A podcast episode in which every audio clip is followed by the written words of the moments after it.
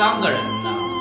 啰嗦，啰嗦，好您了，好您了，啰嗦不啰嗦，谁来听谁的。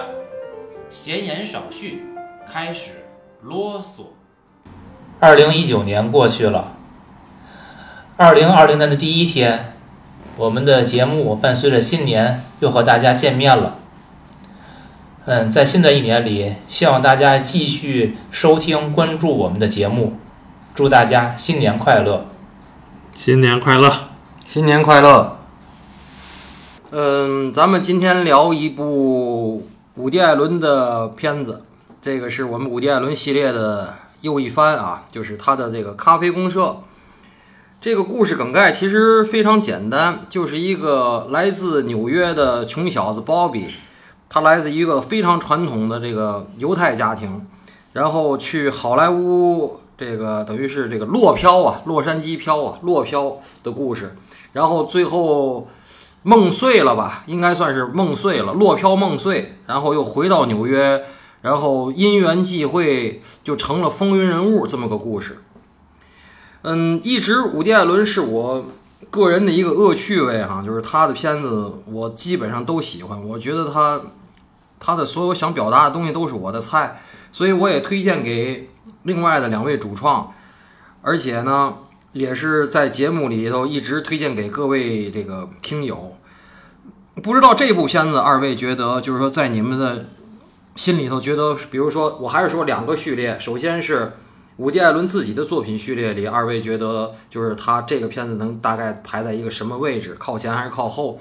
还有就是说，或者是在同期的好莱坞电影，或者说在同期的世界电影，咱中国电影就排不上了啊。就是好同期的好莱坞电影里，觉得就是这个片子大概一个什么位置？还有它的这种恶趣味，两位怎么看？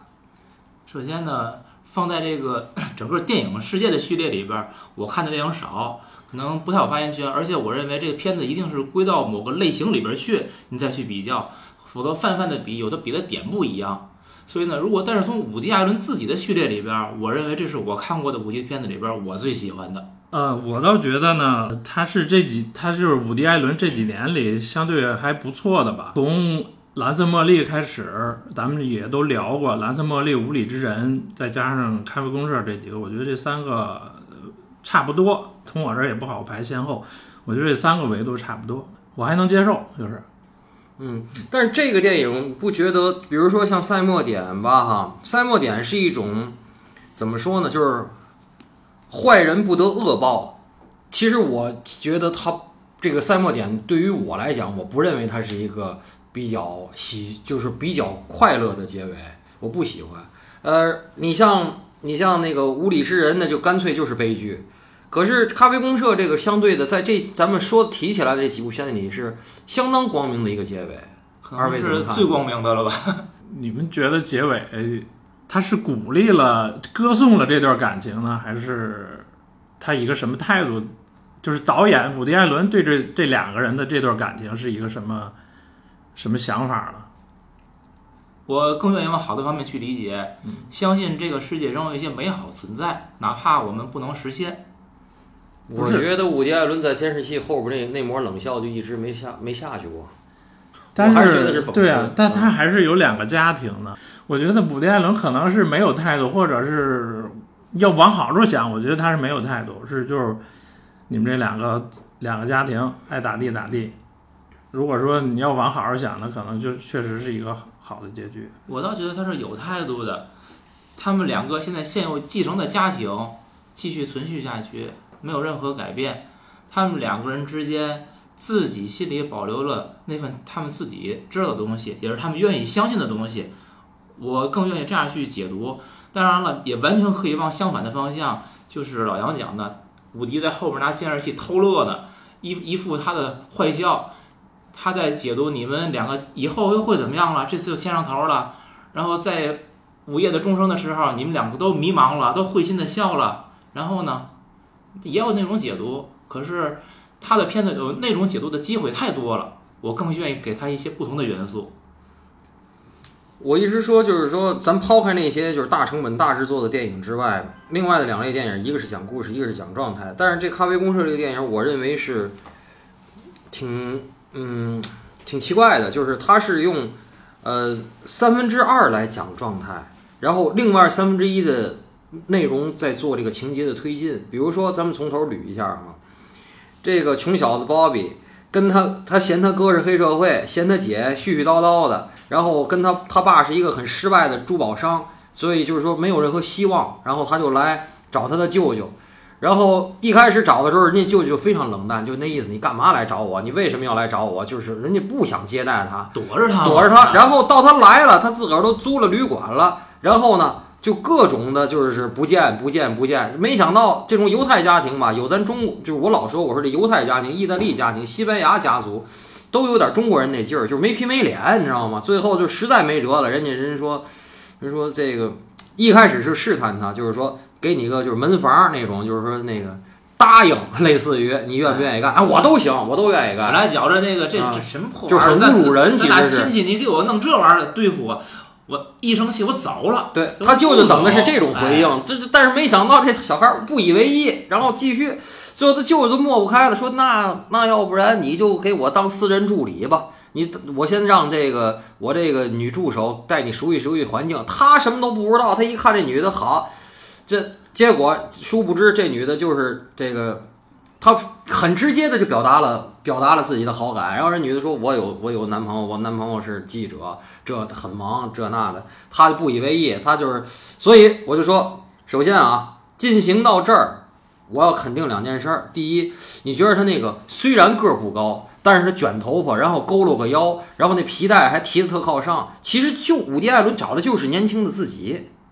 是不是那个模样，而且那絮絮叨叨那个劲儿，他找的就是年轻的自己，挺像的。就那个走道那个感觉，那个勾个腰，神态。他本来就矮，完了还勾个腰。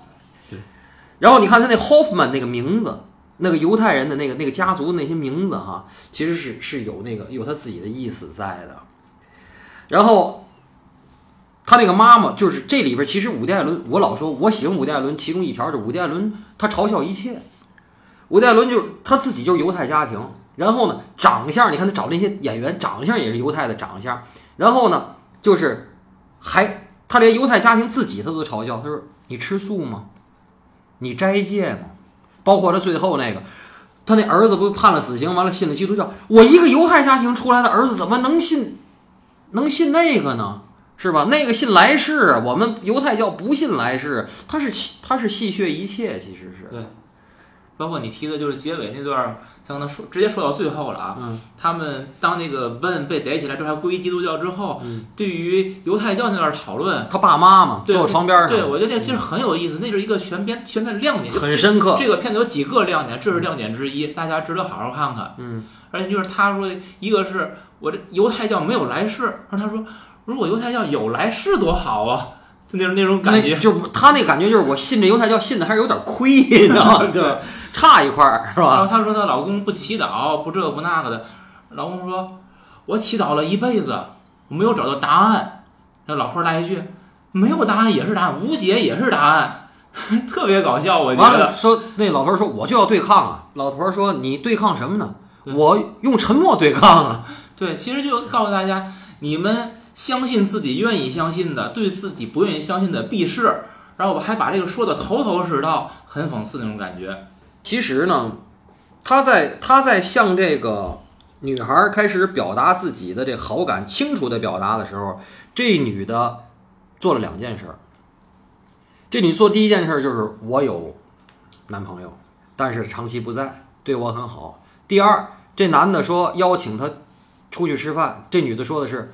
不如我上你家，然后，但是我做不了太好的，那肉丸面我做不了，我这一般的我还能做。这个我就想起来了，我在几个月前被几个八零后给我普及这舔狗这件事儿。这个电影完全符合我心中的这个舔狗。我们当年，我这个七零后啊，反正我我们可能我又听听友又说过直男癌。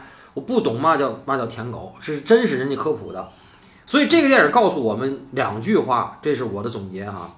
舔狗成功大多都是女神被渣男抛弃开始的，这之前你没戏，你连备胎都不算。但是女神只要没放弃你，你就有机会。第二，这个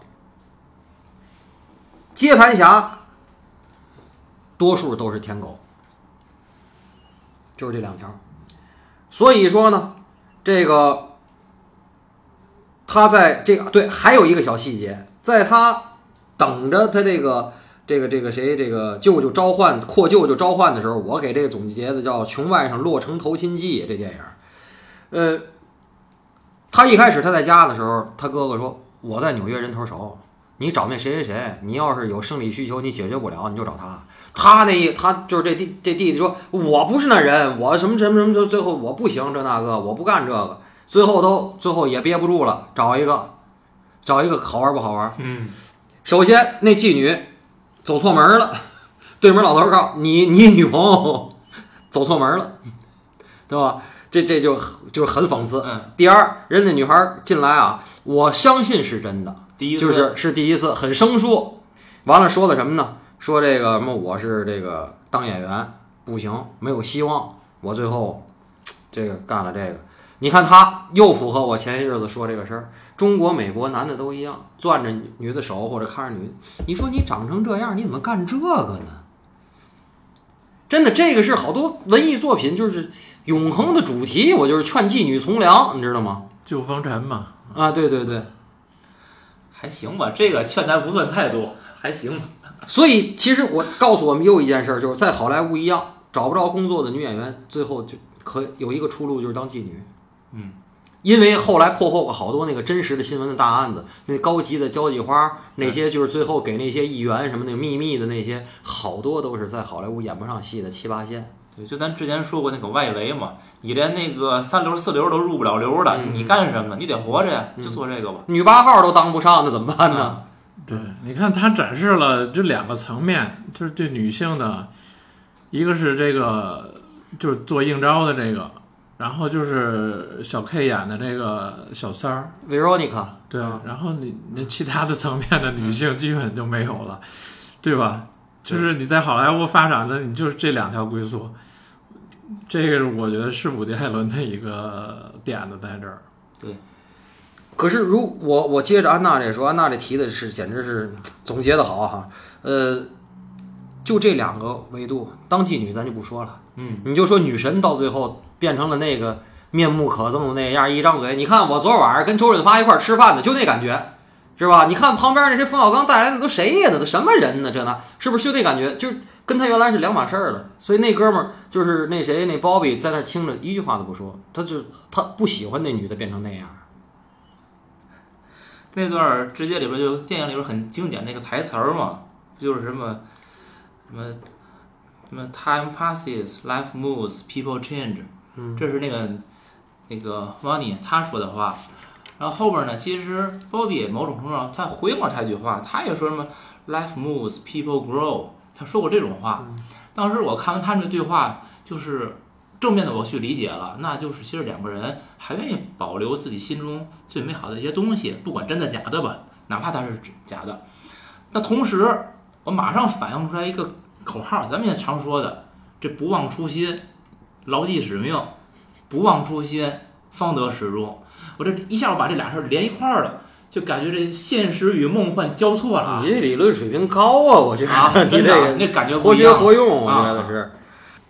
咱们上次聊的这个《午夜巴黎》，那个是一个二三十年代等于在巴黎的那些知识分子和艺术家的群像。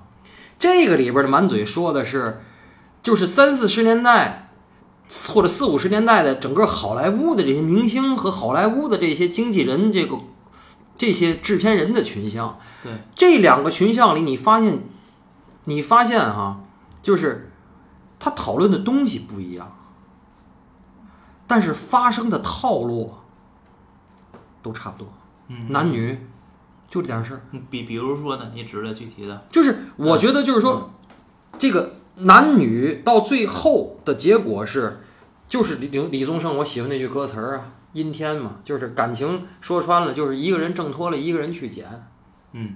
啊，所以在这个层面上，我觉得以前呢，我不同意老宁说的那个呢，就是说他老宁您认为就是说武迪一直在重复在自己，我同意你说的，他一直在重复自己，但是你是讨厌他如此的重复，我是喜欢他这么重复。但是我也同意，就是他在重复的过程中，这水平啊忽上忽下，这个是是确实是谁也保证不了自个儿一直在一个高水平上，但是呢，谁也不见得一直在一个低水平上，他都会有这种起伏。就是关于你说这个重复，因为咱们也可以做个小预告啊。咱们这期是讲咖啡公社，嗯下期我们要聊这个武迪的摩天轮。嗯嗯，咖啡公社跟摩天轮从这个立意上是完全相反的，嗯。但是你看他的电影手法，他的一些技巧，就是他的那种重复，嗯，非常明显的表达出来了。我觉得咱们下次吧，可以把他这个重复可以多聊聊，嗯。它常用的那种技法。嗯。好，你刚才提了一个，这电影是，呃，它是一九三零年代的背景嘛？嗯。我有一事儿我不太了解，就是三零年代的纽约跟洛杉矶，嗯。就是这个鲍比熊小子他会从纽约跑到这个就是好莱坞这边来，那是不是说明那个时候的这个好莱坞远远比纽约的经济状况或者发达程度要好呢？要不他为什么要从这一下从东海岸跑到了西海岸这么大的跨度呢？这个点吧哈嗯，我还就专门拿出来了，就是说我想跟大伙儿稍微的往外展开一点儿。咱们有好多听友说，就是外延展的多了，可是我也觉得这个是我们这个节目有的时候存在的价值。特点对 就是其实呢，呃，有几个问题。第一个问题是，这个电影就说了一件事儿，是你是纽漂还是落漂？嗯，这个纽漂和落漂比较类似于咱中国的就是北漂还是沪漂。我同意以前一个外国的经济学家说的事儿，就是说世界上的任何一个，就是除了中国啊，就是它的经济中心、它的文化中心、它的政治中心应该全分开。嗯，美国完全符合，加拿大也符合。你看，美国的政治中心就是华盛顿，经济中心就是纽约。纽约有艺术吗？有，但是呢，大伙耳熟能详的还是洛杉矶，而且是隔得非常远。华盛顿在东部偏中，然后纽约是纯东部，洛杉矶是纯西部。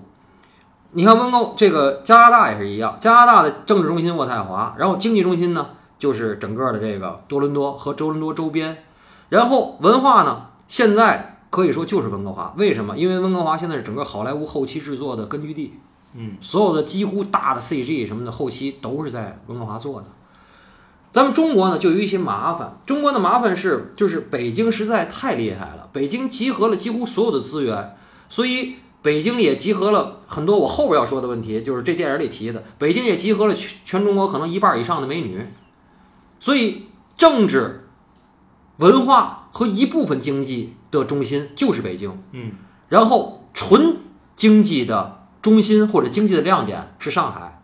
提起上海来，没有人提上海的文化，都是提上海的经济，高楼大厦、大都市的灯红酒绿，对吗？嗯嗯所以这个一点呢，是咱们中国和相对更发达的或者发达早的那些国家的这个区别。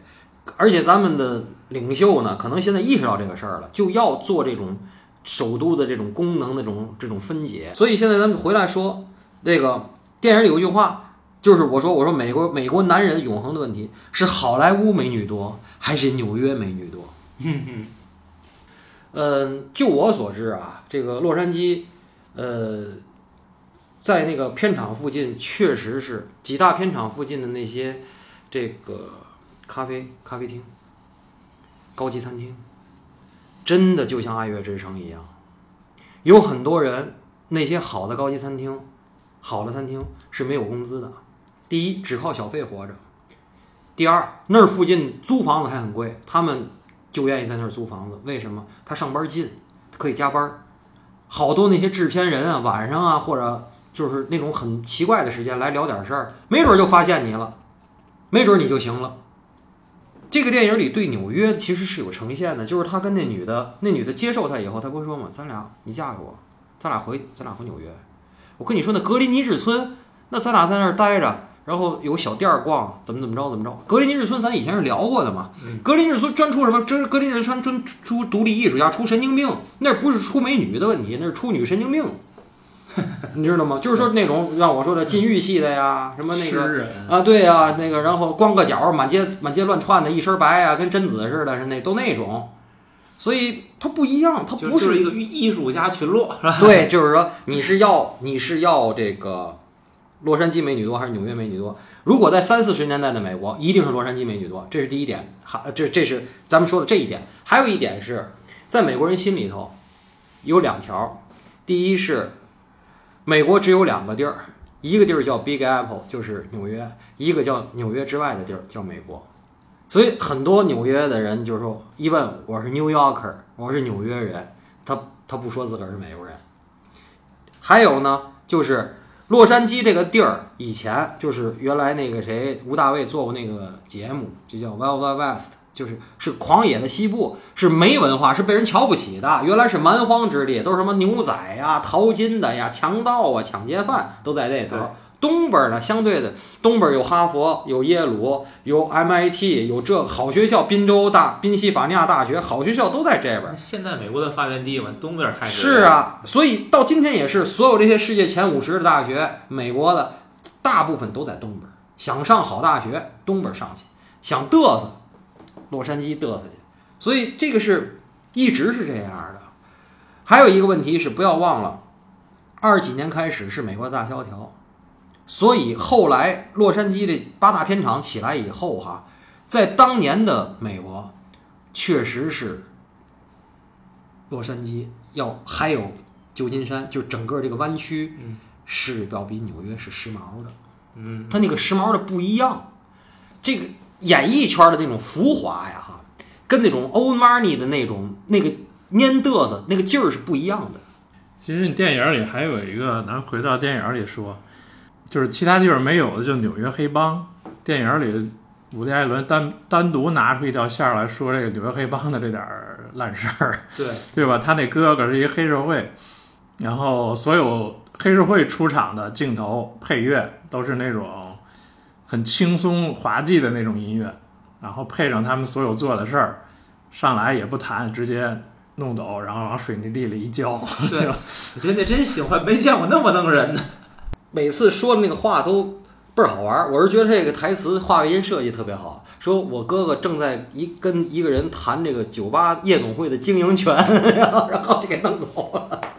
对，然后就弄走而且之前这个鲍比说他哥哥的职业的时候，他说。呃，我就把它看作是一个给酒吧和夜店什么就是供供应东西的，好像供应酒店用品的哎，供供应商看成那么一个职业，我把它看作这个，就再次说明人的这个选择性的去去看待一些问题。这个家庭的构成其实是挺好玩儿的。他这个犹太家庭，首先哈，你要知道犹太家庭像这种两三个孩子是非常非常普遍的。犹太家庭就是跟我说的那些西班牙、意大利一样，它是崇尚多子多孙的，就是呃孩子多。老大呢，等于就是肯定就是他爸爸又是不成功，就家里头其实是过得挺捉襟见肘的。你看那个装修，我看他爸爸那个状态，是一个失败的珠宝商嘛，嗯所以他那个哥哥肯定就是从小就超社会。嗯，按照四川就是超社会，就是在社会上就立足了，而且但是很有情有义，对自己的这个妹妹还有自个儿小弟弟是很照顾，你看得出来，就这个人是很有情义的那么个人，就是但是就是真他妈是个大老粗，而且这个像他那姐夫，后来最后俩人打架，那姐夫清楚的知道，你觉得他是钢丝儿啊，他是个那他是个无赖啊，他是个他是个那个黑帮啊，他是个这个他是个那个，但是你也最多你就说出这个来，人家剩下的你说的问题人都替你解决了，人家对你也挺好，完了没事儿在他妈那吃饭还给他妈钱，嗯他妈说。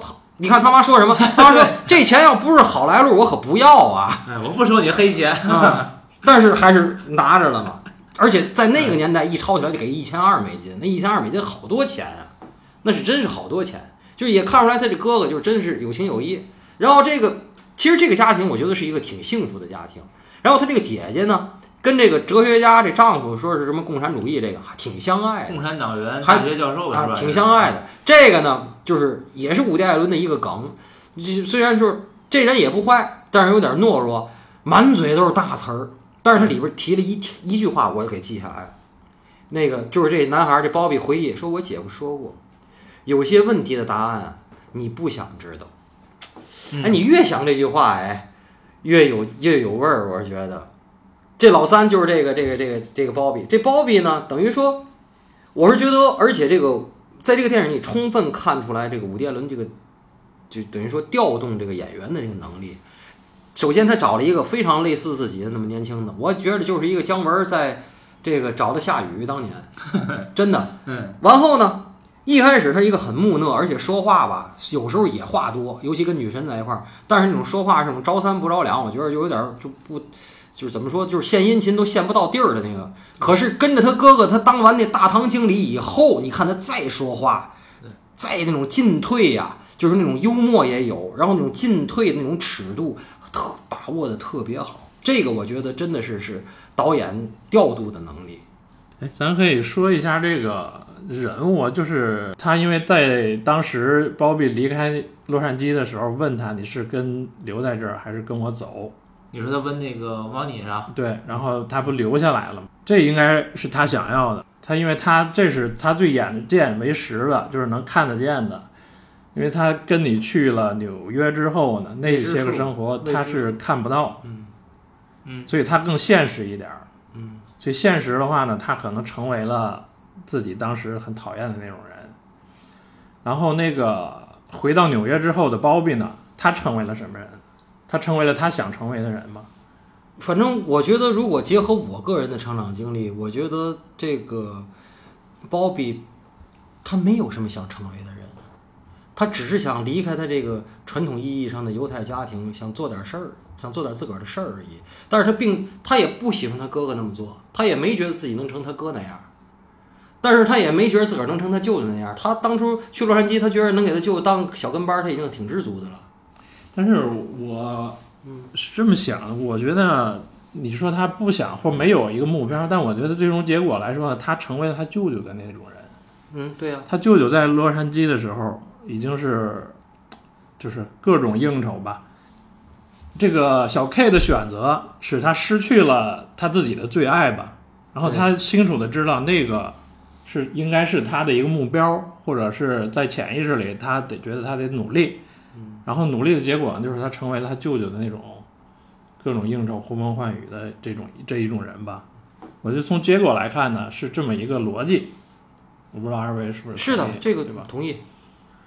就就是你说的这个，我觉得他没有女主角那么强的目的性，我是觉得，但是最后是因缘际会。嗯或者说，其实我一直觉得这个包比的成功有一点点不真实性，就是非常非常偶然。你要换句话说，如果包比没有成为他们这个夜店的老板，或者说就哪怕他哥哥还活着时候，他没有在夜店那么这个如如鱼得水的样子，那这个剧情会怎么发展？其实是很难讲。他想把这个，嗯，一个人的就是他可能达到未来的一种高度的可能性，给严格的设定了。设定了之后呢，才会有后边的事情发生。这是一点点的不真实感。所以我接着这个事儿呢，就是我的提纲里写了一个事儿，就是说可能它的高度没到吧。这是一个美国许文强是怎样炼成的。哎，所以安娜一直说说，就是安娜认为生活的底色是这个裹挟嘛。我看这个电影，我觉得，我觉得我可以总结了。我我认为生生活的底色是幻灭，所以他能够把他哥哥的夜总会提升几个层次，然后他努力去结交，就是那个从洛杉矶过来那个明星那个女的两口子，帮他管理所有的财务问题、法律问题，所有的东西。然后说我们这儿现在有最干的马提尼，最美的姑娘，那他妈就是美国天上人间啊！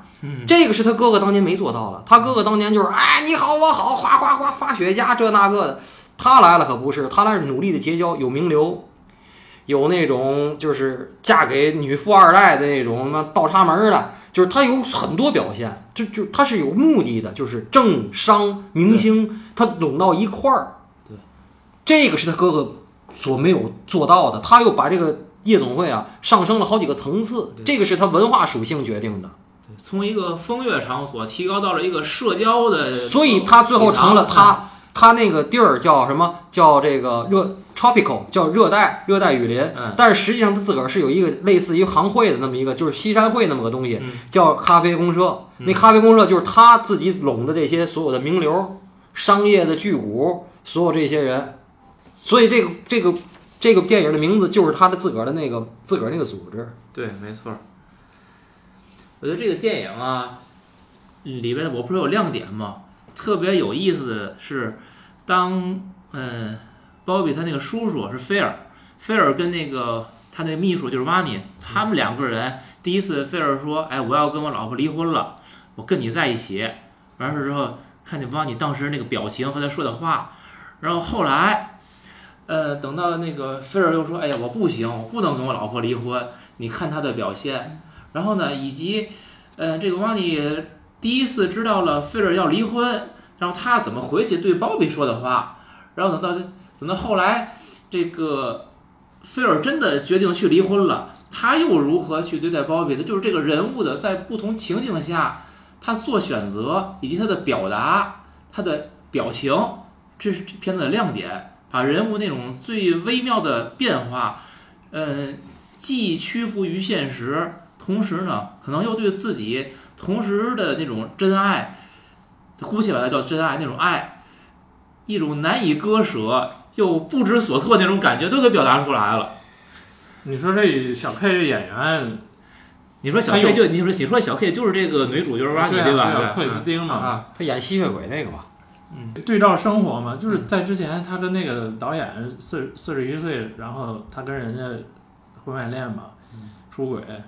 搞得人家就是也是三三角恋嘛，然后伍迪找他演，你说他这个这个在戏里把他的生活的东西是不是也带进来了？是，当时洪尚秀是吗？跟那洪尚秀那个，肯定，我觉得伍迪选角他肯定是有他狠的一面，就是这个，就是你可能演技或者演不到呢，但是我找你生活里有经历的，你来演这个，他可能会更方便一点。更好找这感觉，而且你你是这么说的话，就是这新闻我想起来了，这就是外国人是跟中国人不一样，咱中国人要经这事儿，你找我演这种，我他妈我绝对不会接的。外国人没事儿，还能够没准还加分儿，这个太牛了。那也不一定啊，看谁让你演啊。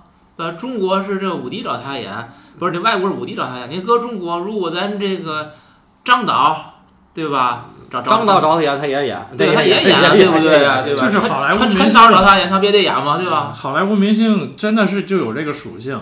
而且我想说，嗯，就讨论瓦尼在这几次情感的变化里边，包括我的感觉啊，他每次不管做什么选择，我并不觉得他或者跟他的对手戏的那个男友谁或者什么不好不妥，我都觉得挺正常的。就是拿不管你是屈服于利益，还是内心对爱情有憧憬，我都觉得挺正常的。嗯，让我感觉很顺畅。不知道你们有这有没有这种感觉？这个还有一个问题，我是觉得这个电影我特别的觉得，嗯，伍迪·艾伦对整个的洛杉矶和这个整个的这个，当然伍迪·艾伦其实最擅长是拍的纽约，但是他对洛杉矶、对好莱坞简直他太熟悉了。那小 K 那个。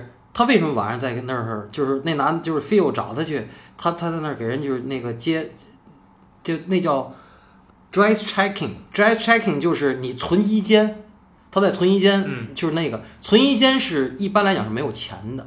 但是他门口搁一个 T box，就搁一个那个小小费那个。但是你如果是都是那种名流的那种，你再跟人客气点儿，把貂皮大衣挂好了，人一会儿还给人家，他是给你很多小费的。那个是你每天晚上的收入，那个是他打的工，对就说明他在那个舅舅那儿挣那钱不够花。在好莱坞，很多男女年轻男女孩就是在好不同地儿得打三四份工，这个就是特贴贴近生活。那会儿他应该已经不跟着菲尔干了吧？我感觉是，你想。是菲尔特意找到他，就是在那儿给人挂衣服那个工作去找到聊这个事儿。如果他还在那儿干的话，他就应该不需要这个场合了。就，嗯，但是实际上我是觉得，就是他是真的是，嗯，那儿的到今天也是一样。好莱坞的很多男孩女孩，他要打很多份工的，嗯，那钱根本就不够花，因为租房子什么都很贵，是吧？吃的也贵。对他要俩人结婚了，你让他打工去，他也不去了。那是，哎，对呀，不一样。所以这个他是很那个的。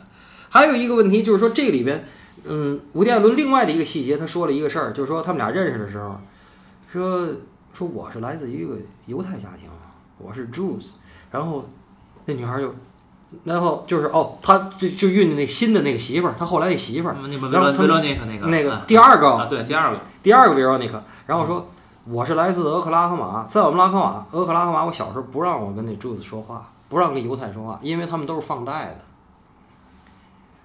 然后，因为他们都是放贷的，这就是一个，这个就是非常明显，就是地域歧视嘛，就是说嗯这犹太人都是什么放高利贷的。嗯，然后这男孩回的话，这男孩的当时已经是这个撩人的撩的那个技能已经直线上升了。男孩说：“不是，我们控制一切，we control everything。”他说：“我控，我们控制一切，就是我们犹太人控制一切。”实际上我们控制一切，我们不只是放贷。对，所以这件事儿就又是伍迪·艾伦的一个梗，就是地域歧视，哪儿都有。咱们比如说什么天上九头鸟啊，地下湖北佬啊，什么江西老表啊，这那个，在美国一样。然后比如说 Nebraska 的就是臭老塔儿，什么 New Yorker 就是什么什么目空一切，他们都有这种。对，这个地域歧视不是咱中国有的，是全世界都一样。这个电影里边儿那个咱聊了很多这些，就是在电影镜头上面儿，我觉得有一个地儿特别有意思，在那个菲尔跟那个瓦涅，就是两个人他无法在一起，他那个菲尔特别苦恼，他说我要倾诉，他就找着这个鲍比来倾诉。当时那个镜头吧，我就觉得开始感觉怪，后来我觉得哦很有意思。你看他们两个人分别在这个就是屏幕的两端，嗯，按说倾诉的话，是一个很私密的话题嘛，一般两个人叫叫促膝谈心啊，是吧？嗯，离得很近，对着他，他们两个人都面对着镜头，就两个人斜坐着，而且在镜头两端，嗯。中间吧还有一个大柱子，就他们在一个亭子里边坐着，那亭子那个柱子正好一个分割线，嗯。把他们给搁在两边了，嗯。就是通过这种镜头语言来表达，这是两个人应该是情敌呀、然后呢又要在互相有倾诉，这种既分隔又联系，而且矛盾亲情完全给你交叉在一个语言里边了。嗯。嗯，电影里边儿，嗯，或者咱就叫谈一个比较老套的话题啊，你觉得就是菲尔跟瓦尼，包括这个鲍比跟这个瓦尼，他们之间这这种感情或者关系，你们愿意怎么去解读它？就是这里边每个人我们做这种选择，在所所谓的爱、利益、前途之间，我我们怎么怎么去选择它？你抛去所有的，你摆回到最纯，就是最纯纯真的那个状态，我觉得造成这种原因呢，就是信息不对等，或者你掌握的资源不对等，嗯造成了相爱产生的各种隔阂。一开始那个杰西不知道，就是鲍比不知道小 K 的底细，嗯，对吧？然后造成了他对他有保留。在纽约之后，生完那个鲍比生完孩子，他的老婆也不知道他的底细，就是这种不对等的关系造成了这些个，就是我们说吧，世间很就是很有意思的情爱关系，我觉得是这么个原因造成的。哎，咱们能不能横向比一下？今天咱们其实没发散太多哈，一直是根据电影说的。那看了很紧。哎，咖啡公社和爱乐之城，我相信二位能同意我说的。首先，咖啡公社比爱乐之城在电影这俩字儿上要高几个层次，在电影这俩字儿上要高几个层次。但是其中的人物，我还是说啊，你不能，我不同意老宁说的，我讨厌这个人物或者喜欢这个人物，你只能是讨厌这个作品或者喜欢这个作品。但是这个人物，咱就说人设来讲，这个高司令演的那个钢琴家。高司令那女朋友也是想在好莱坞成名啊，也是打了无数的工，而且最后就是嫁给了导演，就成了嫁给了制片人，就成了大明星。你觉得就是说他们的那个感情，最后也是俩人怅然若失，跟这个咱鲍比跟这个 Veronica 的这个感情，你觉得就是哪个更纯粹一些呢？这是第一点，我想给大伙提的。第二，我刚才就由着安娜说那个事儿。我个人很阴暗的理解啊，在第二次，我多说两句，就是我感觉这个小 K 演的这个女孩就是一个低配版的唐小芙，《围城》里唐晓芙，商里边儿对，嗯但是《围城》里唐小芙走了就是走了，这个呢，唐小芙又衣着靓丽的又回来了，唐小芙回来了，我包庇也现在上位了，现在就是一个穷小子上位报复社会。在他们俩再在一起的时候，你说他们俩这个男的有多爱这女的吗？我不信。有爱没有？有，但是更多是一种征服欲，这是我阴暗的理解。这跟高司令那个是两码事儿。就是高司令那个俩人的情感，在这件事儿里，我认为那个电影肯定不如《咖啡公社》啊，《爱乐之城》，但是那个更纯爱一些，更纯洁。这个里边掺杂太多很社会很复杂的东西了，你不觉得吗？那你说最后伍迪用了很多的篇幅，嗯，他说，就他们彼此都在说，这么多年我一直会想到你，然后我谁没有这种心底里柔软的那个东西呢？谁都有啊。不是我是说他用了很多篇幅，然后我会梦到你，嗯，而且他是反复的在说，他不是说了一次，是。包括最后他们在在分割在两地的时候，嗯。同一时间在新年钟声那种那种默契，嗯。同时好像对方在自己的脑海里，嗯。在这个气场里就出现了。如果像你像你那做那种解读，我不说不是不可以啊，嗯那我们还还去相信什么呢？或者你武迪，你用了这么多篇幅来表达一种好像美好，但实际你依然是为了讽刺嘛？那我觉得那又何必呢？你如果想讽刺他，其实可以有更犀利或者是更狠的方法来去去讽刺。而且你看，我觉得这个片子，你觉得这两个人的眼神最后结尾的时候是希是一种希望吗？不是，或者是一种满足吗？这就谈到你刚才提到、我觉得我就是一个感觉，我就是怅然若失。对，怅然就是说你刚才他提到这个人生的底色嘛，嗯底色我定义的就是无奈。嗯，你看那个许知远，他说不是不是那谁，马东那个马马东说什么悲凉，嗯我我认为就是无奈。就像他们两个人最后那种，就是你能怎么样？你你要在各自的家庭里面去，然后你们又彼彼此依然有好感，那你们去处理这个界限，以及你们的距离，还能怎么样？那你就多想一步，如果还继续的话，他俩人还会在一起吗？时时常见面，背着第三各自的第三方，都这这怎么做都对。武迪让他们见也对，让他们不见也对。现实中的人也一样，我认为见也对，不见也对，都有自己的理由。这这又怎么去说呢？那可能就是多异性呗。对，就是多异你想要结尾是啥样，就是你的价值观决定了结尾的走向。对，就是就这是由观众自己去解读的。我觉得，那你就说这是开放式结局，我觉得他留的还可以。我觉得这结非常好结尾相当棒，很很棒很棒的。就是他既给了你两种可能性，同时只要你是吧，你老说什么呼唤爱等等的，你愿意你就有爱。嗯，你是一个痛恨社会的人，那你就可以在这里边看到社会最黑暗的东西。你要是呼唤爱，我可告诉你，有个问题是，你要是呼唤爱，你可就得破坏破坏两个家庭。如果不呼唤爱，你就破坏你心中最好最美的感觉。不是这个这个才恶心，我跟你说。对，这这是就是说，你你这个爱到到底是一个什么样的？是就是说是以破坏家庭的爱，还是说只是你的，呃，人在你的家庭里边去，那但是你的思想上有一部分是有你自己心里的憧憬，你自己去看了，自己去把握，对吧？同意。这东西挺高级的。所以还有一个，我这电影里 有几个细节，我一直说这电影的细节太好玩了。就是他干了亏心事儿，在外头俩人最少是个精神出轨吧，完了回来就给他老婆送花，他老婆又怀孕了，完了老婆就说，就那意思就是。完了说你是不是在外头干了什么不好的事儿？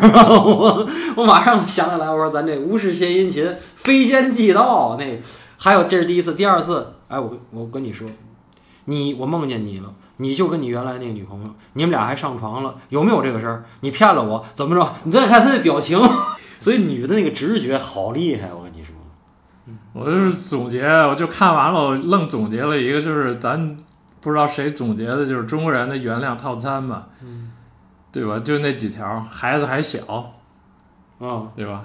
这个鲍勃跟他的老婆刚生完孩子，就是孩子还小，这些事儿不说，对吧？我从心里完下来。嗯，然后结尾呢，过年嘛，嗯，过年之后呢，所有的之前的怨结全部解掉啊，嗯就大过年的，咱们就乐乐呵呵。不 追究这个事儿了。嗯然后他哥哥那边呢，不也都是坐电椅嘛？又嗯虽然杀了他邻居，但是电椅已经做完了，也死了，嗯人都死了。就是原谅到咱这几个，我觉得大大伙儿都不容易嘛。最后结尾啊，就是大圆满就完了。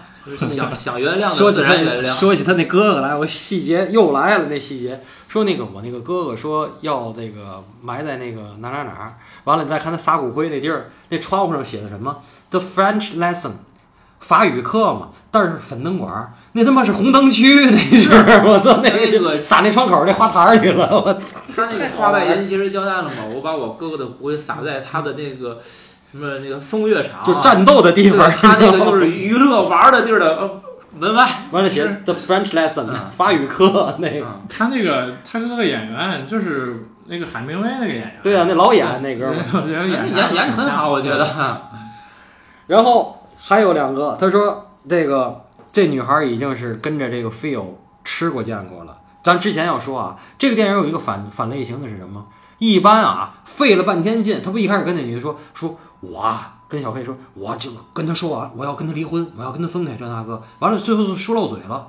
完了说你跟他到底说没说？这小黑问他，我今儿晚上回去就说去，我今儿晚上回去就说去。我就是如果你看第一遍电影，你觉得说这他妈渣男，我操，这最后肯定始乱终弃什么这那个，哎，最后还真就掰大腿就离了，就娶了这个了。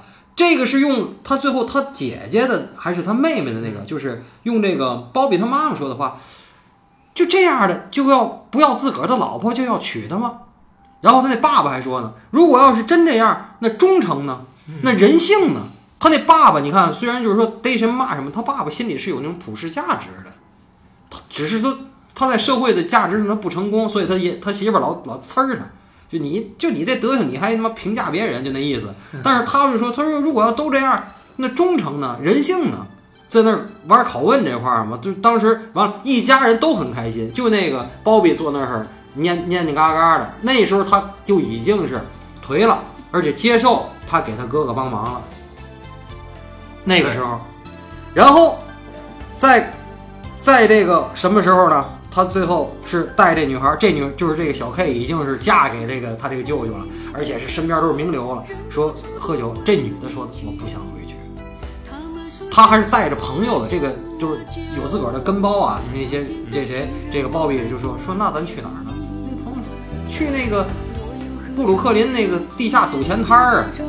我都说这可能是想多了啊，就老让那女的赢，那女的玩的开心极了。这个应了一句什么话？情窦初开啊，怎么办？就带她看世间繁华。阅尽千帆怎么办？就带她坐旋转木马呀。这个天天不都灯红酒绿吗？我就去那个布鲁克林是什么地儿？就最穷的地儿了，就他妈地摊儿，哎呦，脏脏呵呵，一地脏水流那种，哎，他玩的倍儿开心。我要带你去那种倍儿好，就以前那爵士吧那个，你就不觉着好了，因为你天天都是那个。我给你哐给你一反潮流，哎，倍儿好，是吧？跟你说看那些戏，他都有我的基因在，而且都是我的菜，主要是，你知道吗？就是。有的有的我就不锦上添花了，没有的，哎，我雪中送炭，都给你，然后效果体现。整个片子看下来，我觉得在武夷山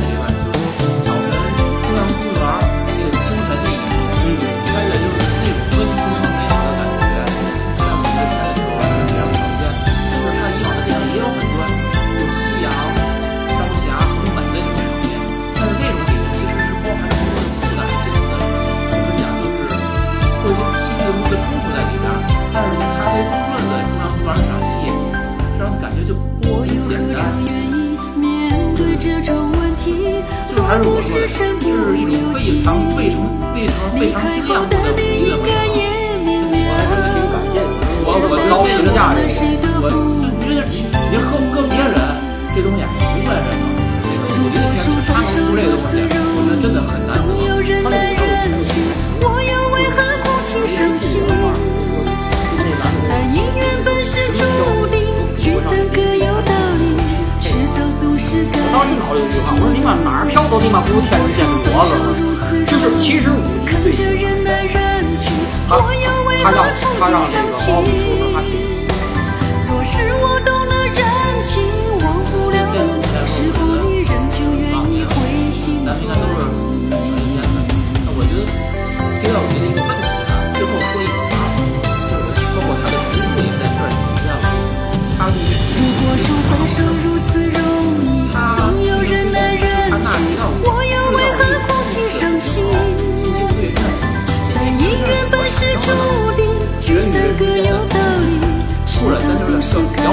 还有这钱花，倾诉只要不提名字，是不是？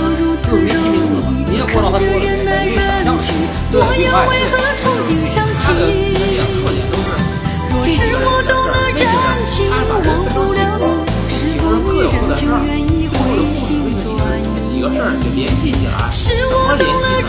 相互联系一下，他那边是兵，你是花，你们之间之间互相会有某种关系吗？说着说着，哎，就全都漏了。开始是这就不知道那个，那就不知道这个。结果最后就谁都知道谁然后就开始煮一锅粥一锅粥之后他就可以